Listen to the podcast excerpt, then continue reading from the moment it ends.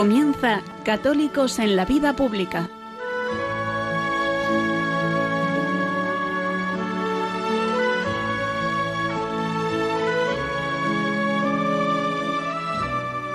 Un espacio dirigido en Radio María por Luis Zayas.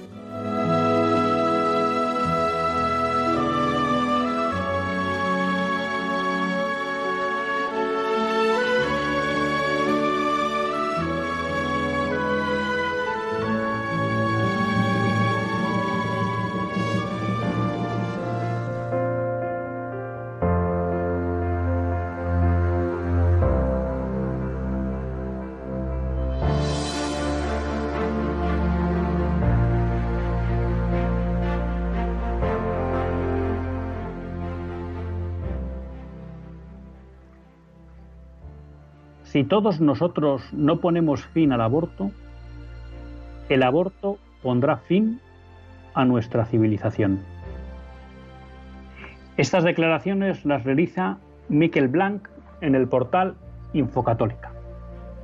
Miquel Blanc es uno de los coordinadores de la iniciativa 40 días por la vida que se está celebrando en Barcelona entre el 22 de septiembre y el 31 de octubre junto con otras ciudades como Madrid, Pamplona, Valencia, San Sebastián, Vitoria,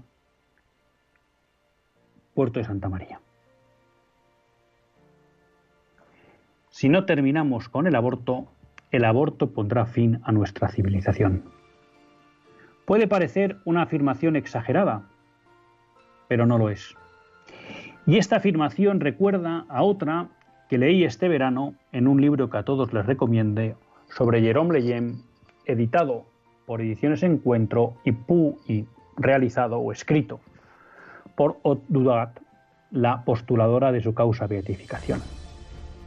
En ese libro cuenta cómo en un debate sobre la cuestión del aborto en que Jerome Leyen se queda solo defendiendo la posición de la defensa de la vida, en un momento dado se levanta una señora que no se identifica y que dice que el objetivo que tienen ellos es destruir la civilización occidental, concretamente la civilización cristiana. Y dice, para eso es necesario destruir la familia. Y para destruir la familia necesitamos el aborto.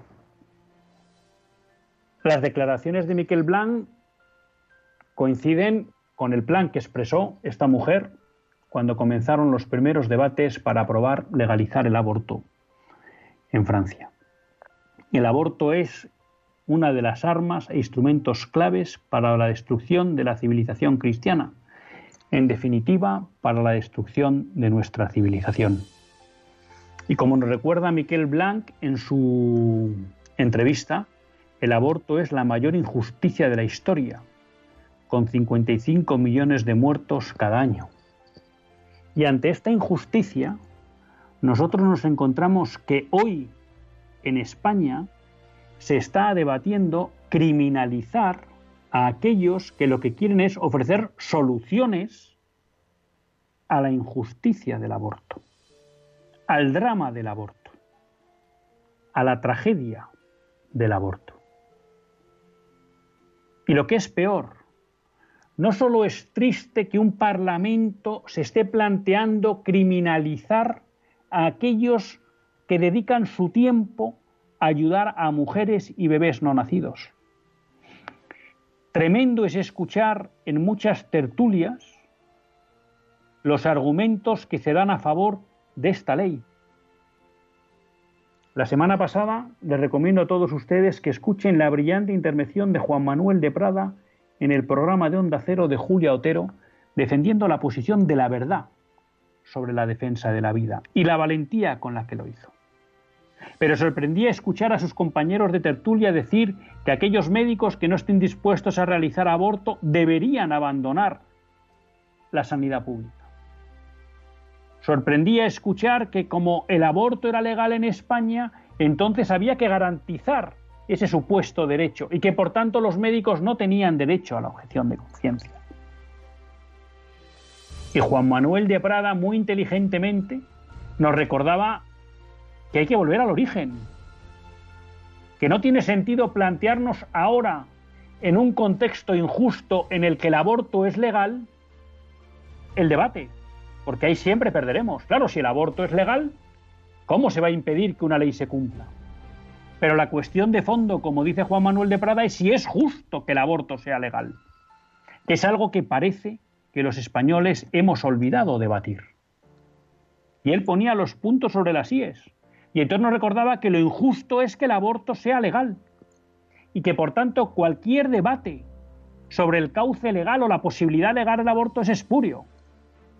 Entre ellos, el tratar de obligar a los médicos a que realicen abortos porque está legalizado en España.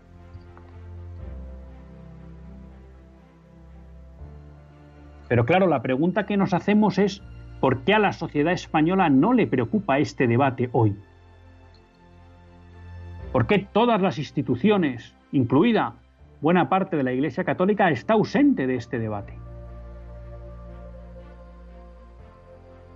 ¿Cómo vamos a ser capaces de salvar nuestra civilización cristiana si no somos, capaces de dar el debate, la batalla por la defensa de la vida? ¿Cómo vamos a ser capaces de salvar nuestra civilización cristiana si no nos importa que se pueda llevar a la cárcel a aquellos que apuestan por apoyar a las mujeres en riesgo de aborto?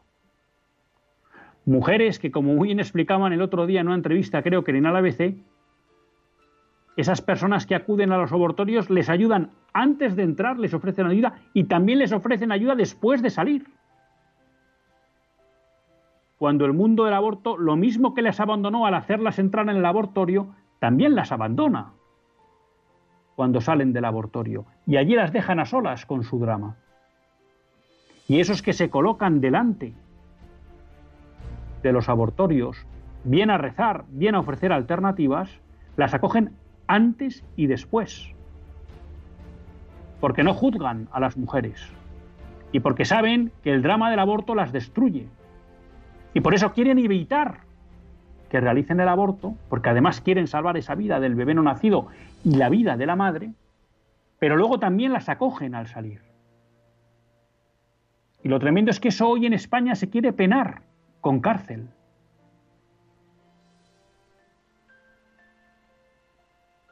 ¿Dónde estamos, queridos amigos?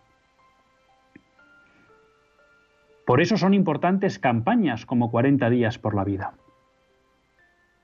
Esta semana, que empezó el miércoles, ya hemos conocido al menos un rescate de una madre y por tanto de un bebé no nacido. Ese es un primer fruto conocido, visible, tangible.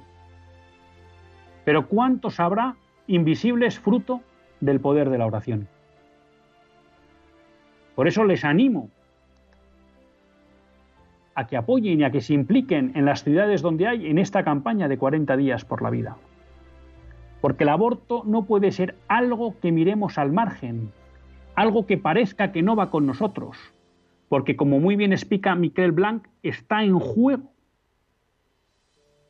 la civilización occidental. Lo dice muy bien Benedicto XVI en Caritas in Veritate. No es posible hablar de verdadero desarrollo humano si no está protegida la vida desde su concepción hasta la muerte natural. Esta es la batalla importante, queridos amigos. Y si nos da tiempo a lo largo del programa, veremos cómo es una, batalla global, en todo el mundo, constante, por aquellos que buscan destruir la vida naciente y por aquellos que con la misma constancia en muchos lugares dan la batalla por defenderla.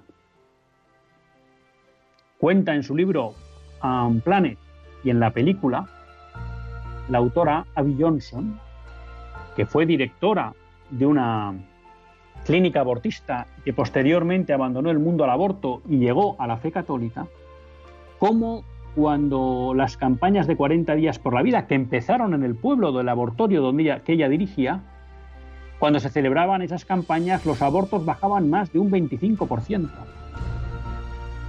No les extrañe, queridos amigos, que a los del negocio del aborto les moleste que se vaya a rezar. Les moleste que se vaya a ofrecer alternativas. Porque el negocio pierde Pero esto no solo es negocio. Lo hemos dicho muchas veces, detrás del aborto hay también un origen preternatural. Está el maligno, y por supuesto que al maligno le molesta que se vaya a rezar delante de los abortorios. Porque eso es defender vidas, vidas que nacerán y que estarán llamadas a dar gloria a Dios nuestro Señor, al que Él rechazó. Por eso, no quiere que nazcan nuevas vidas llamadas a dar gloria a Dios.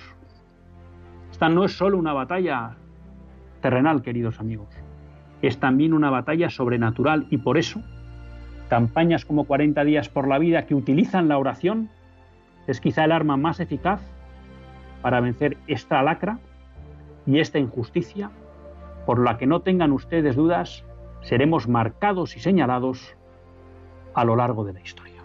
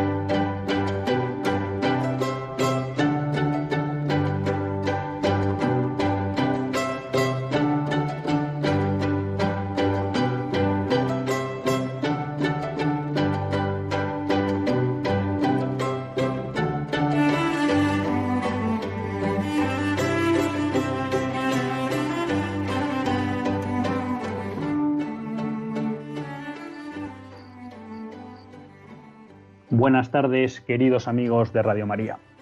Un lunes más volvemos fieles a la cita con todos ustedes en los estudios centrales de Radio María. Un lunes más para hacer este programa Católicos en la vida pública. Un programa que, como todos ustedes saben, quiere ser una reflexión pausada sobre la actualidad nacional e internacional. Una reflexión que tratamos de hacer siempre desde la óptica del magisterio de la Iglesia y su doctrina una iglesia que no nos cansaremos de repetir, que es madre y maestra. Un lunes más tiene la suerte de compartir esta hora de radio Luis Tallas, que es quien les habla, y a quien la Virgen pues, le concedió la gracia de poder participar en este programa con todos ustedes. Y este lunes pues contamos con un invitado conocido de todos ustedes y que siempre pues es brillante en sus exposiciones y muy interesante en sus opiniones. Nos referimos a Javier Echevarría. Buenas tardes, Javier. Buenas tardes, Luis. Muchas gracias por la injusta presentación y absolutamente excesiva, pero muy agradecido por el cariño que, siempre me profesas y esa generosidad que te caracteriza. Bueno, pues nosotros te agradecemos tu compromiso constante con, con, Radio María y bueno, pues ya que no nos hemos visto desde la vuelta de vacaciones, ¿qué tal fue en las vacaciones? ¿Pudiste descansar, recuperar? Vienes con las pilas cargadas. Pude descansar, pude recuperar, pude reflexionar, pensar, rezar, rezar también en algunas ocasiones, que es también importante en momentos de, descanso y sobre todo dedicar tiempo a la familia, que en el día a día a veces no es tan sencillo y las vacaciones pues son un, un momento perfecto para ello.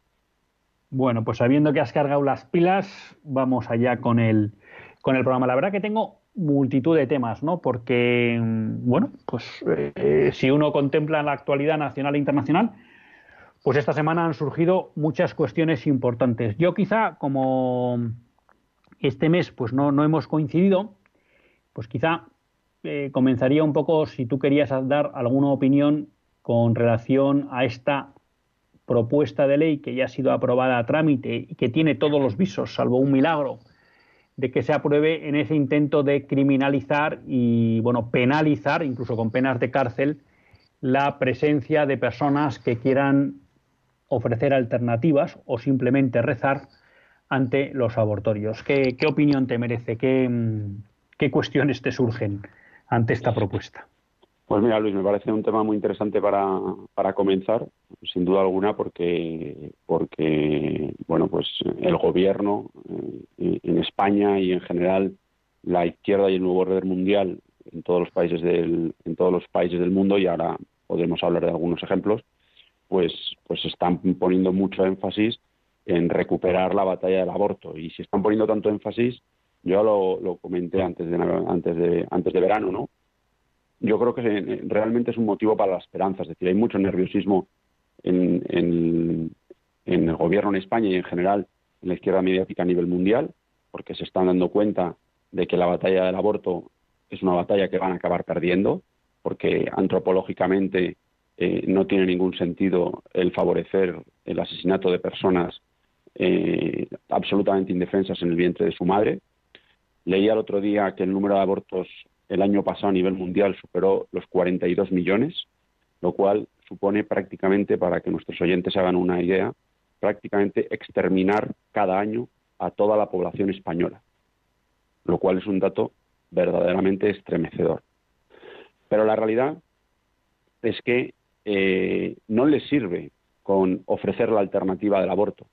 Prácticamente tienen que obligar a la gente a abortar porque en igualdad de condiciones, es decir, cuando una madre se sitúa realmente ante la realidad de lo que lleva dentro de su dentro de su de su útero, se da cuenta de que eso es una vida humana, de que tiene un latido, de que tiene una vida, de que tiene unas piernas, de que tiene unos pies, de que tiene un corazón. Y eso es absolutamente insuperable. Esa es la verdadera realidad. Y lo que debería de ser, en caso de que el aborto fuera, fuera legal debería de ser una obligación, que es la de presentar a la madre las alternativas, se está convirtiendo prácticamente en una imposición. Y esto es una vuelta de tuerca más. Lógicamente el gobierno va a intentarlo, pero creo que nos tiene que poner en situación de alerta ante eh, un cambio de gobierno que habrá dentro de un año, de tres o de diez.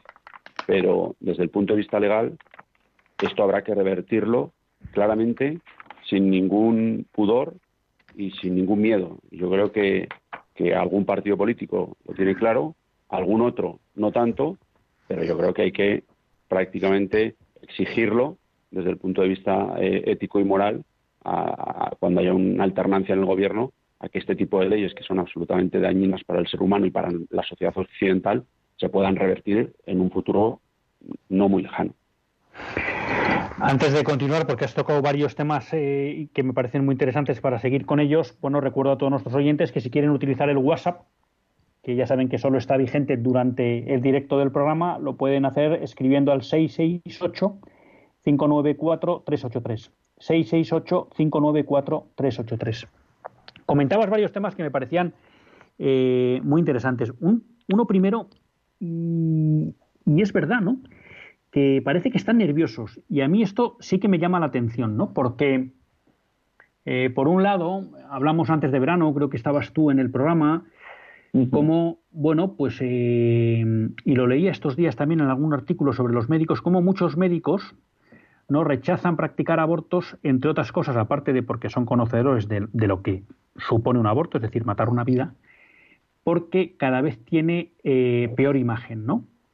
Y creo que eso, bueno, pues indica que de alguna manera la constancia de los movimientos pro vida en muchos países, como en España, minoritarios, pero muy constantes y con mucho mérito, pues van haciendo, van haciendo su labor, ¿no? Y es verdad que se nota un cierto eh, nerviosismo porque en muchos sitios se está intentando como apretar el acelerador. Llama la atención, y bueno, comento algunas cosas si luego tú quieres ampliar, eh, como ahora en Estados Unidos parece ser que en el, en el Congreso se acaba de aprobar una ley que trata de eliminar todas las restricciones al aborto que se han promulgado en los últimos años en todos los estados, fundamentalmente con gobernadores republicanos, de tal manera que lo que busca Biden, el gobierno Biden, y esto lo ha impulsado Nancy Pelosi, hay que decir que Nancy Pelosi es la líder de los demócratas en el Congreso, ¿eh? que es católica, y Joe Biden también se declara católico, ¿no?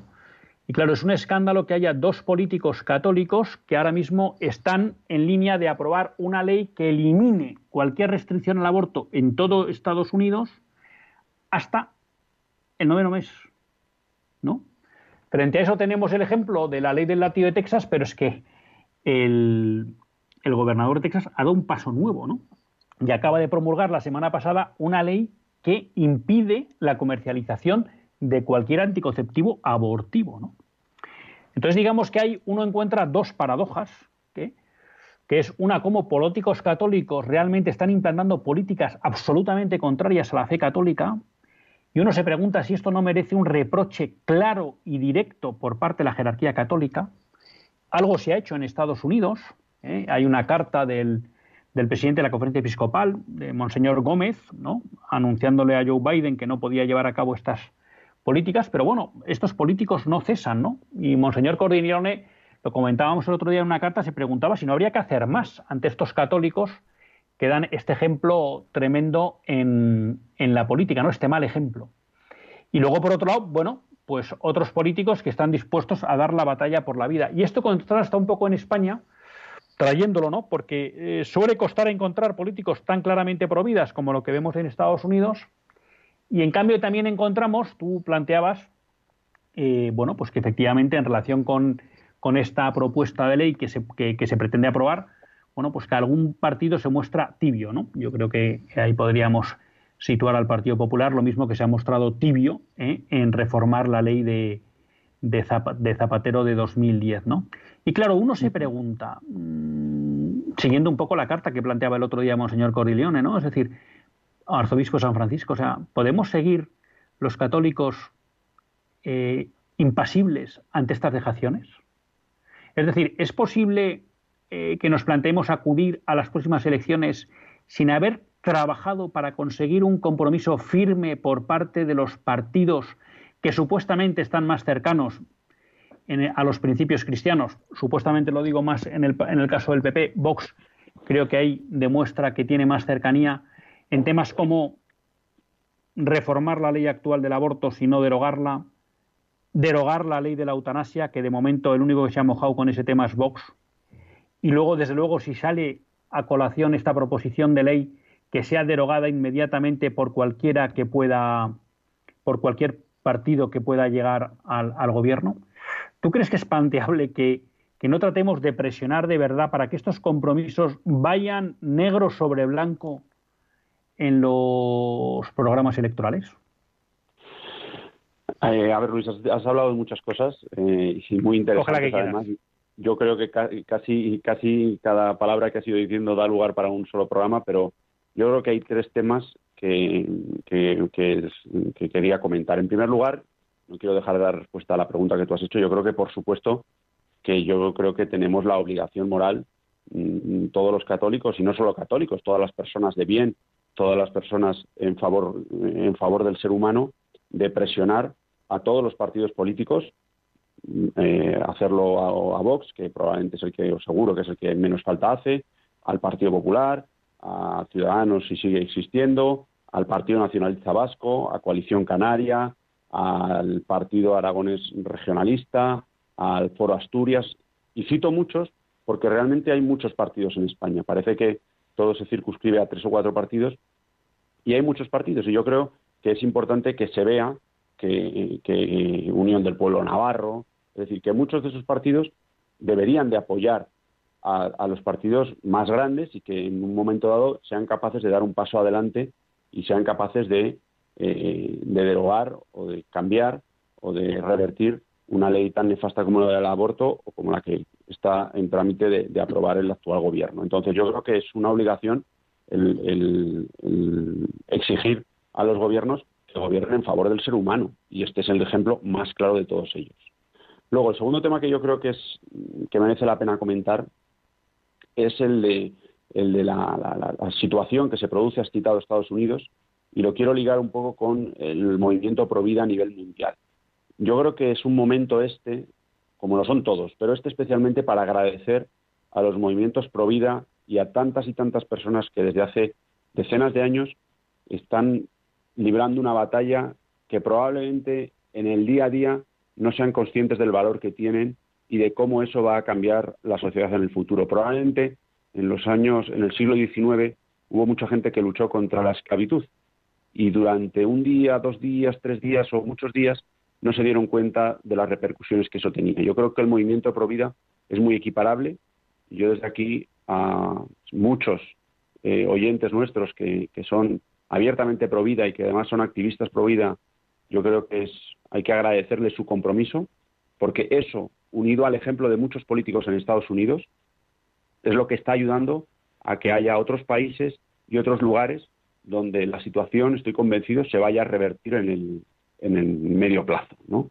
Y termino, por no alargarme mucho, con el tercer tema que quería comentar, que lo, que lo ligo y no quiero, no quiero pedir a los oyentes que vayan a escuchar el último programa de finales de julio, pero en aquel momento hablamos de la situación que se producía en España, lo has mencionado de pasada, de la falta de médicos dispuestos a hacer prácticas abortivas y a realizar abortos. Bueno, ese mismo problema anunciaba la patronal de los abortos también en Australia esta misma semana, que se está produciendo también en Australia. La principal eh, empresa eh, abortiva en Australia ha tenido que cerrar, lo digo de memoria, creo que son cuatro clínicas abortivas en eh, Australia en las, en las pasadas semanas. Y entre otras cuestiones decía que ah, tenían dificultades para encontrar médicos que quisieran practicar estas, estas prácticas. Y todo ello, lógicamente, se debe, en primer lugar, a que es una práctica absolutamente denostable y que, y que desde el punto de vista eh, profesional para un médico, eh, bueno, pues no debería entrar en su código deontológico, pero sin duda alguna también a la labor desde los medios de comunicación, desde las puertas de los abortorios, desde las iglesias, etcétera, etcétera, hay mucha gente haciendo por revertir esta práctica tan terrible como es la del, como es la del aborto. Nos escribía Sara en el WhatsApp, ¿qué podemos hacer los ciudadanos de a pie? Por favor, convoquen una manifestación donde sea, que ya no faltaré. Rezo todo lo que puedo. Bueno, pues Sara, yo creo que al margen de que se puedan convocar manifestaciones, desde luego, yo creo que una es rezar, eso es posiblemente uno de los mejores instrumentos. Segundo, pues bueno, si siente esa llamada, eh, trate de acercarse a organizaciones pro vida que haya en su ámbito y bueno, pues vea en qué puede ayudar. ¿eh? Eh, tres, pues si tiene 40 días por la vida en, su localidad, anímese a la campaña. Cuatro, hable siempre a favor de la vida, hable, eh, hable siempre a favor de la maternidad, hagamos, transmitamos cultura de la vida en nuestros entornos, ¿no? Y cinco, en línea con lo que estábamos comentando Javier y, y yo, pues yo creo que, que va siendo hora también de que a la hora de relacionarnos con los partidos políticos hay que hacerles sentir que este tema para nosotros es vital y clave, ¿no? y que puede ser condición sine qua non en un momento dado para un voto, ¿no? Porque eso es, da la sensación que es lo único que les hace tomarse en serio las cosas, ¿no? Y tienen que ver que para nosotros esto es serio, porque al final, como nos enseña el Evangelio y como pues siempre cito a Benedicto XVI, es imposible querer construir una sociedad justa y próspera donde la vida no nacida no es no es protegida, ¿no? O sea que ahí tenemos que estar nosotros dando esa batalla. Yo creo aquí, Luis, que, agradecer a nuestro oyente su, participación, pero yo creo que cualquier cosa que hagamos en favor de la vida es positiva y eso a lo mejor a veces no nos damos cuenta, pero desde, como ella decía, acudir a una manifestación, como eh, rezar, por supuesto, pero participar en un congreso, hacer un comentario en un periódico digital, eh, hacer un comentario con un con un amigo, ponerte el pin de los de los dedos de los dedos de los pies del símbolo internacional Provida, que por si no lo saben nuestros oyentes son los dedos de los de los los piececitos de un bebé concebido pero no nacido de 10 semanas y que cuando lo llevas puesto da lugar a muchas preguntas y a muchas explicaciones. Es decir, cualquier cosa va calando y va calando en el imaginario colectivo y por eso se producen eh, noticias como las que acabamos de comentar. Lo que acabo de comentar en Australia supone una reducción de 5.000 abortos anuales. Eso es, eso, es, eso es una bendición. Pero es que solamente por una, por una vida salvada, como comentabas al principio, Luis, todo esto merece la pena. Yo creo que cualquier cosa que se pueda hacer, un comentario en un periódico digital, da igual de derechas que izquierdas que de medio pensionista, da exactamente igual. Cualquier comentario, cualquier intervención en un programa de radio, cualquier cosa que se haga en favor de la vida, es positivo porque hay un médico que lo está escuchando y es consciente de lo importante que es para la sociedad, que le puede hacer reflexionar, que le puede hacer pensar, que le puede hacer eh, eh, eh, plantearse qué es lo que realmente está haciendo, una enfermera, etcétera, etcétera, ¿no? Entonces, yo animo a todos nuestros oyentes y especialmente, como tú decías, a esos que sientan la llamada, a que den un paso adelante, todo lo grande que puedan, pero por muy pequeño que sea, que lo den. Pues sí, porque como tú bien dices, nada se queda sin efecto. Todo sirve y todo ayuda.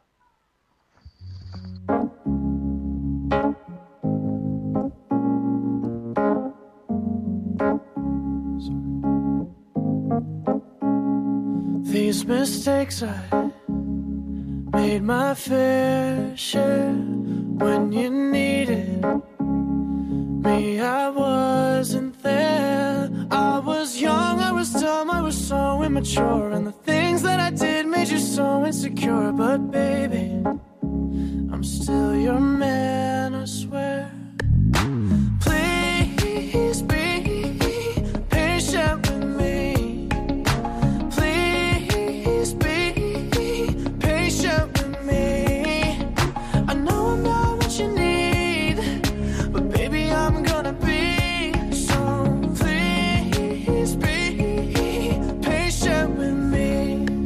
cuando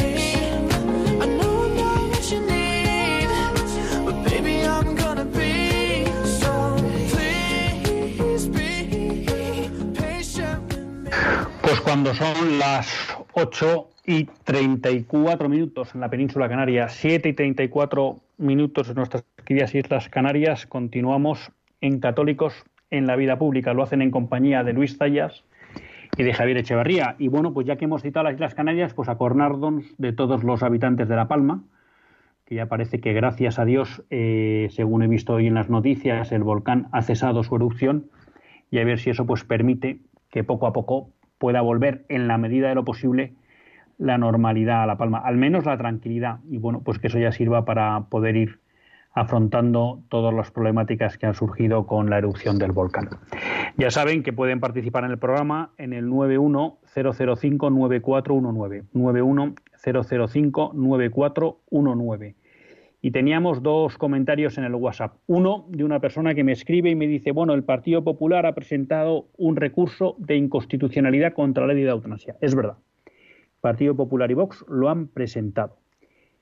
Pero eso, desgraciadamente, no asegura que vayan a derogar la ley cuando lleguen. Vox se ha manifestado expresamente en que derogará la ley del Partido Popular de momento, lo que hemos escuchado cuando ha hablado de las leyes o de los primeros 100 días es que aprobará una ley de cuidados paliativos, pero yo al menos, y ojalá esté equivocado, no le he oído comprometerse en derogar la ley de la eutanasia.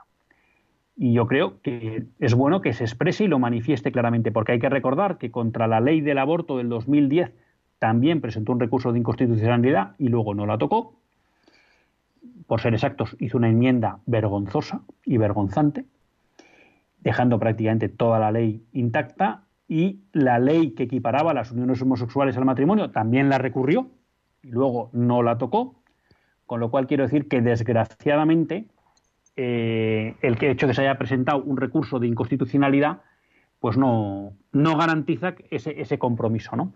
Y luego tenemos un audio de Valladolid, pues que lo vamos a poner para compartirlo con todos ustedes. Hola Luis, ¿qué tal? Buenas tardes. Estaba escuchando tu programa cuando has dicho lo de 40 días por la vida. Te saluda Luis desde Valladolid. Estamos organizando también una campaña de 40 días por la vida aquí en la calle San José, frente al, laboratorio. Y nada, como has mencionado todas menos la nuestra, Valladolid, pues para que no te olvides de mencionarla y también de poder decir la página web donde la gente se puede suscribir. Porque bueno, creo que la comunidad cristiana tiene que dar, eh, como tú bien has dicho en la entrada, un paso al frente y, luchar por, por la vida. Venga, muchas gracias por todo. Un abrazo. Hasta luego. Pues muchas gracias. Muchas gracias a Luis por llamar. Les pedimos disculpas porque es verdad que nos hemos olvidado de Valladolid y ahora que me he ido a la página, de Cádiz también, de Córdoba también y de Badajoz también. O sea que disculpas a todos. En todas esas ciudades también se puede participar en 40 días por la vida. La web 40 con número 40 días por la vida punto online. 40 días por la vida punto online. Javier, eh, muchos temas tengo yo por aquí. Te has, te has, olvidado de Valladolid estando yo aquí. Ya, no he caído. Amarilla con cariño. Total, total, total, total. Tarjeta amarilla. No sé si sacarte a ti roja por ser de Valladolid y no haberme recordado, pero, pero acepto, acepto la corrección cariñosa porque tienes toda la razón del mundo. ¿Cómo me olvido de Valladolid estando tú en el programa? Eso es imperdonable. Doble, amarilla entonces, pero una para cada uno y así nos expulsamos porque si no nos quedaríamos solos. Exacto, así Javier nos tiene que mantener en el programa. Pues mira, por cambiar un poco el tercio, aunque tenemos una, nueva comunicación en el WhatsApp que ahora la miro, eh, tengo tres noticias que creo que merece la pena tocar un poco y cambiando un poco el tercio de lo que es exactamente la batalla cultural en las cuestiones de familia y vida, ¿no? Y, vamos por donde, por donde te apetezca, pero son tres noticias que creo que merecen la pena comentario. Una primera es una noticia que ha salido de que el fundador de Amazon, Jeff Bezos, y otra serie de, de, millonarios americanos están empeñados en conseguir la inmortalidad y para ello están decididos a invertir cantidades ingentes, ¿no? en proyectos de investigación, sobre todo orientados a lo que sería una especie como de reprogramación de las células, que de alguna manera sería como conseguir rejuvenecer las células del cuerpo de tal manera que pudieran ampliar, vamos a llamar, su vida útil, ¿no? Y bueno, pues Monseñor Munilla esta mañana, y ya lo hizo el fin de semana en Twitter, pues lanzó un comentario sobre esto, ¿no? Entonces, bueno, una, una cuestión que podíamos comentar. Otra, eh, una noticia que leía en, Religión en Libertad en relación con el 175 aniversario de las apariciones de la Virgen en la Salette, en Francia, en donde ella se apareció llorando a, los jóvenes, Maximín Lloró y Melanie Calvat, y lloraba por dos razones, ¿no? Las blasfemias y el descuido del día del Señor. Y en este artículo de Religión en Libertad, pues de alguna manera decían pues que ambas dos razones siguen muy presentes en, nuestros días, ¿no? Y me hacían reflexionar. Y un tercer posible tema era un artículo de Juan Manuel de Prada, Renuncias en, libertad, en religión en libertad, en la que analizaba la cuestión de los AMIS, bueno, porque se ha publicado un artículo en el que se explica que los AMIS están creciendo de una manera vertiginosa en Estados Unidos, ¿no? Y que mantienen una cohesión de comunidad muy fuerte. Bueno, y él se refería a la cuestión de la tecnología, ¿no? Y si bien él rechazaba la idea de que los católicos se deban alejar del mundo, ¿no? Y citaba el ejemplo de la carta de Diogneto como, como identifica que los católicos viven en el mundo sin ser del mundo, y él se planteaba si, entre otras cosas, el uso que hacemos de la tecnología hoy, muchos católicos, por aquello de no dejar de ser del mundo, pues nos acaba haciendo abandonar formas de vida católica. ¿no? Entonces tenemos el debate de buscar la, inmortalidad, tenemos el debate de o la cuestión de la blasfemia y el olvido del domingo. Quizá la blasfemia pues a nosotros nos toca más de lejos o a los oyentes, ¿no? Pero a veces quizá no cuidamos lo suficiente el domingo. O la cuestión de cómo estar en el mundo sin ser del mundo. Te dejo que elijas, Javier, la que más te guste. Bueno, realmente es que me gustan mucho las tres. Yo creo que las has elegido, las has elegido muy bien. Eh, como siempre por otra parte, muy bien, muy bien preparadas y muy, muy bien traídas a la colación. Entonces, en vez de dedicarme dos minutos a hablar de, una de ellas, voy a dedicar 30 segundos hacer un comentario de cada una de ellas, si te parece, ¿vale? Eh, de la primera, yo creo que lo mejor que pueden hacer nuestros oyentes es escuchar eh, a Monseñor Munilla.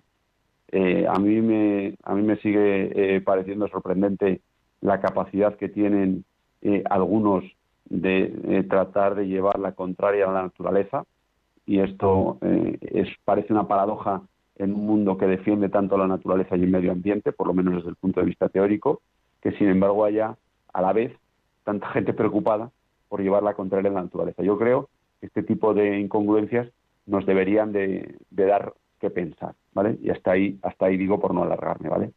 Respecto a la segunda, eh, las apariciones en, en Francia, bueno, yo creo que son dos temas muy importantes y aquí me gustaría simplemente hacer una mención. Cuando hablas del tema de las blasfemias, hay una blasfemia muy habitual en nuestra sociedad, tristemente, que es la utilización incorrecta de la palabra hostia, que mucha gente, eh, con buena intención, la repite de forma muy frecuente con un sin, sin, saber bien el significado, ¿no? Y yo creo que entre todos deberíamos hacer un esfuerzo por corregir a esas personas de forma discreta, de forma cariñosa, pero también de forma firme, ¿no? Explicándoles el verdadero significado de la palabra hostia, de la hostia sagrada. También podemos hacer un acto de contrición cuando alguien la diga, por ejemplo, decir en bajo hostia santa, hostia, pura. Es decir, que ese tipo de cuestiones tratar de disminuir su uso en la, en, la sociedad, porque es una pena que realmente se, se utilicen con cada vez con mayor frecuencia, ¿no? Y, lo ves en, padres de familia, lo ves en, en, padres de, colegios religiosos, lo ves en jóvenes, en, incluso en chicos que, van a misa o que hacen la primera comunión, y, me da mucha pena, ¿no? Y no me extraña que la Virgen llore, porque es verdaderamente doloroso ver con qué, con qué frecuencia se dice y con qué poca y con qué poco con qué poco cariño se utiliza, ¿no? Y la tercera, eh, la tercera, Luis, hacía referencia al... A la cuestión de la tecnología que hablaba Manuel de Prada, indicando cómo los AMIS rechazaban la tecnología, pero no en sí, por la tecnología, ¿no? Porque ponía el ejemplo de que no tenían teléfono en casa, pero sí había cabinas en la calle, ¿no? Pero que se habían dado cuenta que la tecnología destruía un poco la vida familiar, ¿no? Bueno, eh, absolutamente. O sea, yo aquí no puedo estar más de acuerdo, ¿no? Y, en este sentido, bueno, pues por ejemplo me llama mucho la atención la introducción que se está haciendo de las nuevas tecnologías en muchos colegios religiosos, incluso de movimientos de la Iglesia con mucha relevancia en nuestro país, que introducen las nuevas tecnologías como, como herramienta de trabajo de los niños, de niños a partir de tercero de primaria, por ejemplo. ¿Qué hace un niño de tercero de primaria con acceso a un ordenador? Donde no, es que está, está, tiene un filtro y a lo mejor al año siguiente tienen que cambiar el filtro. Pero no me dijo usted que el filtro era muy bueno. Yo creo que las nuevas tecnologías tienen muchos problemas y se ha reflexionado poco, se ha escrito poco y se ha hablado muy poco sobre el impacto que tiene sobre el cerebro y sobre el alma de las personas. Se ha hablado mucho desde el punto de vista técnico, se escribe mucho sobre las posibilidades técnicas que tiene y sobre las capacidades de la data analytics, de un montón de conceptos que son muy relevantes y que en algunos ámbitos ayudan mucho y facilitan mucho la vida del ser humano. Pero ojo, yo creo que merece una reflexión por parte, en este caso de la comunidad católica y de la jerarquía católica también, el verdadero impacto y cómo eso influye en la familia, en el corazón de las personas, en las relaciones interpersonales, etcétera, etcétera. Por ejemplo, ¿son las relaciones de noviazgo hoy con las nuevas tecnologías igual de puras, igual de reales igual de, verdaderas que lo eran hace 20, 30 o 50 años cuando no teníamos la misma tecnología? Porque el noviazgo, por ejemplo, es la base de la familia. ¿Cuánto se ha escrito de eso? ¿Cuánto se ha reflexionado sobre eso? Yo creo que muy poco, ¿no? Y por ahí creo que, el, crecimiento de los AMIS del que, del que se habla en estos artículos, en, una gran parte proviene de ahí. Pero yo me atrevería a ir un paso más allá. Y es en, poner énfasis además en la autenticidad de los amis.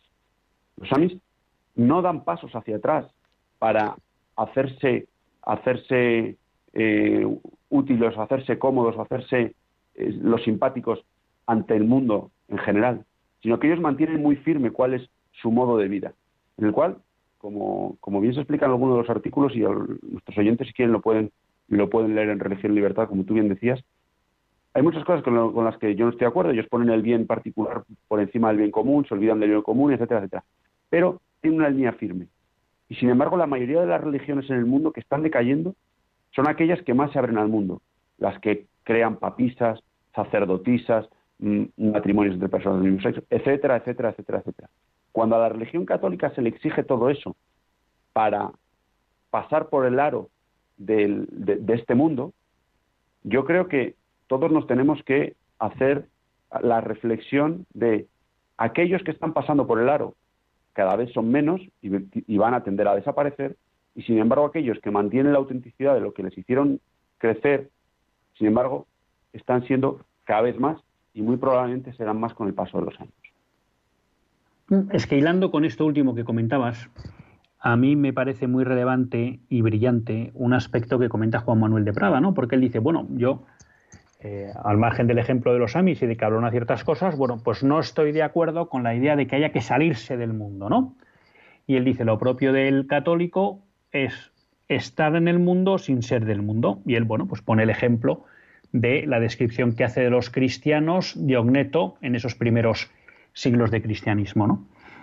Pero dice, claro, pero lo que uno sí identifica en los Amis es que al margen de unas prácticas de piedad o religiosas que cumplen, de alguna manera tienen establecido un código de renuncias que les permite identificar de alguna manera qué cosas del mundo les hacen ser del mundo.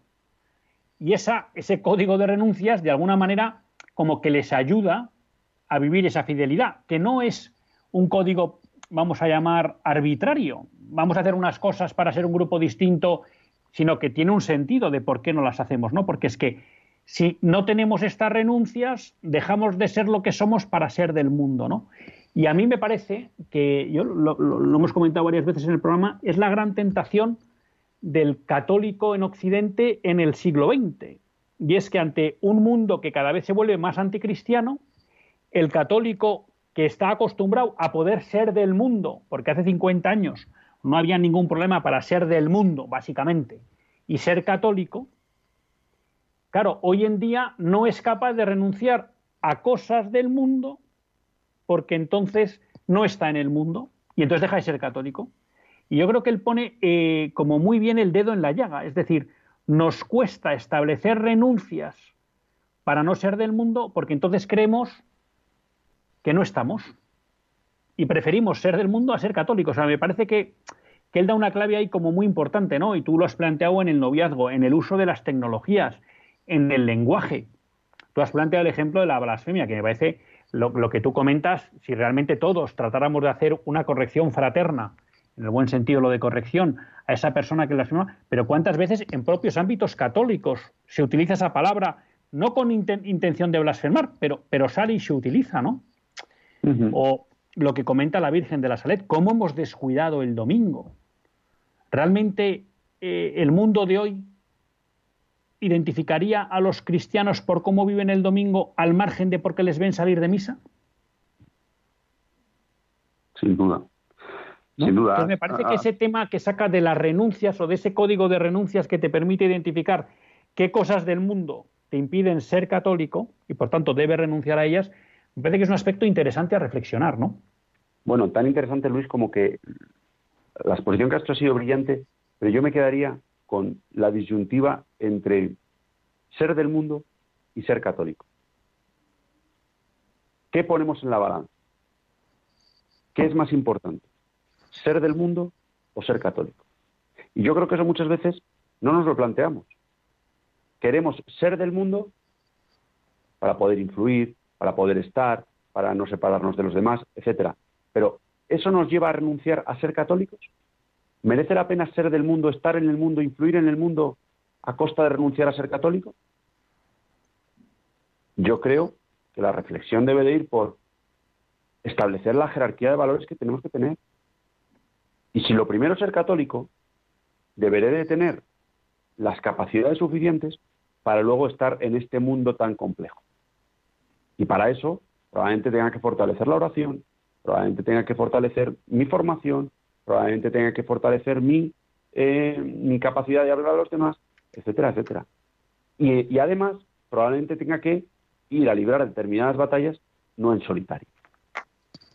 Porque a nadie se le ocurriría ir a la guerra sin una pistola o sin una lanza o sin un caballo, por poner un ejemplo, o sin un avión desde el que disparar bombas. Y ya sé que no es el mejor ejemplo, pero creo que se entiende bien. Y muchas veces nos exponemos al mundo sin ningún tipo de, sin ningún tipo de arma. ¿Cómo acabamos? No siendo católicos. Y lo que puede empezar con una buena idea, que es la de influir en el mundo, acaba siendo una idea desastrosa porque acabamos renunciando a nuestro catolicismo. Y eso, pues, es una pena de cara a la sociedad, pero sobre todo es una pena de cara a nuestro propio alma, a nuestro propio corazón y al de la gente que nos rodea. Y, eso es terrible. Yo, por ejemplo, el otro día comentaba eh, cómo en una, en una de las parroquias eh, eh, de Madrid más vibrantes hay prácticamente 800, 900 niños en catequesis de primera comunión. Y nos decía el párroco, pero es que el 70% de los padres de estos niños no vienen a misa los domingos. Eso es un drama. ¿Y por qué no van a misa los domingos? Pues en una gran mayoría porque han acabado siendo del mundo. Bueno, pues yo creo que así es. O sea, lo, eh, no, no, decía que he hilado estos dos eh, conceptos también por, por ajustarlo al, al, caso de la a lo que comentabas de la Virgen de la Sael, que a lo mejor muchas veces no somos conscientes porque a lo mejor en determinados eh, en determinados entornos, en determinados movimientos, en determinados colegios, en determinados ámbitos, oye, pues la mayoría o la inmensa mayoría de la gente que nosotros conocemos, oye, pues, pues sí que va a misa o creemos que sí que va a misa, o justo, claro, estamos metidos en la parroquia, los de la parroquia van a misa, sí, sí. Pero este ejemplo que yo acabo de poner es absolutamente objetivo y real. Y esto es lo que tenemos que tener en cuenta y lo que nos tiene que llevar a dar un paso adelante para intentar acercar más a la gente a Dios y en particular a la, a la misa dominical. No, no, muy de acuerdo. Y luego, apuntando un poco en, línea con lo que tú comentabas, yo creo que hay una cuestión también muy importante eh, en esa línea de intentar ser católico estando en un mundo no católico, que es eh, también el buscar comunidades donde poder vivir ese ser católico pues en comunidad, ¿no? Porque muchas veces, eso a mí es una de las ideas que más me gusta de los libros de Rob Dreher, bueno, pues el mundo hoy es tan hostil a la práctica de la virtud cristiana que si no te buscas entornos, pues es muy difícil que tus hijos o tú mismo las puedas vivir, ¿no? Y cuando habla de esas comunidades entornos no estamos diciendo vayámonos al monte, no, sino que en nuestras propias ciudades, pues como tú hablabas el ejemplo de una parroquia o de un grupo de un movimiento o de lo que sea, podemos buscar y fomentar ambientes donde estando en el mundo podamos vivir eh, siendo católicos. ¿no? Tenemos una, bueno, nos escribe Fernando Calderón desde Costa Rica, bueno, en el sentido de que planteaba pues que efectivamente que en Estados Unidos está habiendo un debate sobre qué hacer con los católicos pro aborto, ¿no? Y, que le llamaba la atención acerca del desinterés. O sea, yo creo que hay un sector, bueno, dice, él es un poco más duro, ¿no? Que no llama la atención, ¿no? Bueno, yo creo que, que están en todo ese debate y espero eh, pues efectivamente que haya un pronunciamiento por parte de la jerarquía denunciando estos comportamientos anticatólicos de políticos que se dicen católicos, ¿no? Y también, pues, de los políticos que, aunque no sean católicos, van tan claramente contra la vida. También nos escribe una, eh, una persona que está en 40 días por la vida y nos dice, bueno, pues que está disfrutando con, con ese con esa colaboración con la, con la campaña y nos recuerda pues que la capitana de esa campaña es la Virgen María y tenemos también una llamada, pues que, bueno, un, perdón, un WhatsApp en el que nos viene a decir, y yo creo que aquí, pues Javier, podemos estar de acuerdo en que hoy, pues el único partido en el arco parlamentario que defiende claramente el sea la vida es Vox, quizá también Unión del Pueblo Navarra, aunque Navarro, aunque por su mm, pequeña representación se le escucha poco. Pero en la línea que lo que tú dices, yo creo que nuestro objetivo tiene que ser convertir a todos los partidos políticos, aunque parezca una quimera, en que sean pro vida, ¿no? Porque esto no es una cuestión ideológica, sino de sentido común, aunque luego, desgraciadamente, se ideologiza. No nos queda mucho tiempo, Javier. 30 segundos si quieres comentar algo antes de acabar el, programa, hoy que ha estado muy activo. Completamente de acuerdo, como no puede ser de otro modo, en lo de los partidos políticos eh, que ya hemos comentado, y simplemente por, eh, por añadir, mm, comentabas en tu última intervención el tema de la importancia de la vida en comunidad, de la vida de fe en comunidad, y yo me remito de nuevo a tu buen amigo Benedicto XVI, que cuando vino a España en el año 2010 o 2011, 2011. exacto, 2011, 2011. Él, él, hablaba de la importancia de la vida en comunidad y cómo era de difícil vivir la fe sin vivirla en comunidad. Yo creo que Superman es solamente hay en las películas y eh, hoy en día, en esta sociedad tan tecnologizada y tan anticatólica, es verdaderamente complejo vivir una fe en soledad. Y por eso yo trato de hacerlo en comunidad y por eso invito a todos a hacerlo, porque aunque el primer día te pueda resultar un poco chocante, luego es una fuente de felicidad inagotable, sin ninguna duda. Pues Javier, muchas veces gracias por estar con nosotros. Como ven todos ustedes, pues es una gozada poder hacer este programa con Javier Echeverría. Hasta el próximo lunes. Si Dios quiere, que Dios les bendiga.